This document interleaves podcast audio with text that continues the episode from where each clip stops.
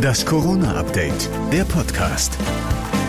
Hallo zusammen, ich bin Thorsten Ortmann und ihr hört jetzt das Corona-Update, der Podcast mit dem Nachrichtenstand vom Mittwoch, 23. Dezember, 14 Uhr. Lichtblicke, die waren in diesen Zeiten wohl nie wichtiger. Darum hilft auch unsere Spendenaktion Lichtblicke Menschen, die durch die Corona-Pandemie unverschuldet in Not geraten sind. Seit Beginn der Aktion habt ihr insgesamt über 612.000 Euro für die Corona-Hilfe gespendet und wir haben schon über 455.000 Euro an Betroffene ausgezahlt. Natürlich könnt ihr eure Lichtblicke-Spende weiter für die Corona-Hilfe einsetzen. Wir werden weiterhelfen und sagen jetzt schon vielen Dank für eure Spenden. Jetzt aber zur aktuellen Corona-Lage und da gibt es leider einen neuen traurigen Höchstwert. In den vergangenen 24 Stunden sind 962 Menschen an oder mit dem Coronavirus gestorben. Das ist der höchste Wert seit Beginn der Pandemie.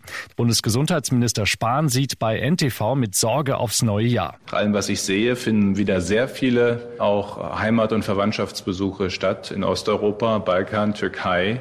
Und wir müssen sehr miteinander aufpassen, dass das, was wir schon im August gesehen haben, dass dann die Rückreise äh, nicht dazu führt, äh, dass dadurch noch gleich wieder eine neue Welle, ein neuer Impuls entsteht. Darum hat Bayern jetzt eine Testpflicht für Reiserückkehrer aus Risikogebieten eingeführt. Und auch NRW-Gesundheitsminister Laumann hat so eine Testpflicht heute angekündigt. Die Lkw-Karawane kann weiterziehen. Frankreich will seine Corona-bedingte Sperre für Reisende aus Großbritannien lockern.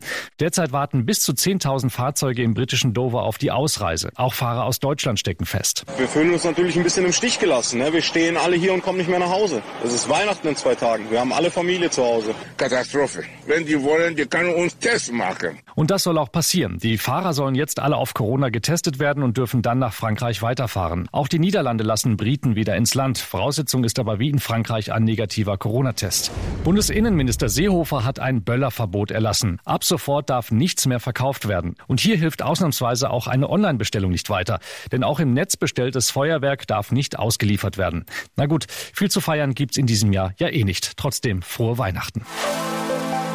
Das war das Corona-Update vom 23. Dezember und die nächste Ausgabe des Corona-Updates hört ihr am kommenden Montag wieder. Sollte es allerdings wichtige Entwicklungen während der Feiertage geben, gibt's natürlich für euch eine Sonderfolge. Noch mehr Hintergründe zum Thema hört ihr auch in unserem Hintergrund-Podcast Corona und jetzt überall, wo es Podcasts gibt.